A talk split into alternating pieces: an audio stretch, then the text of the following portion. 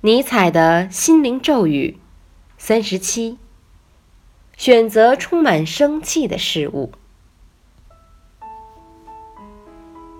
所有良性的事物都能为人注入生气，或是激励你积极生活。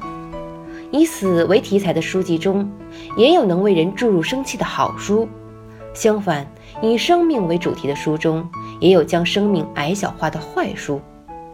无论是言语还是行动，都能够注入生气，就是良性的。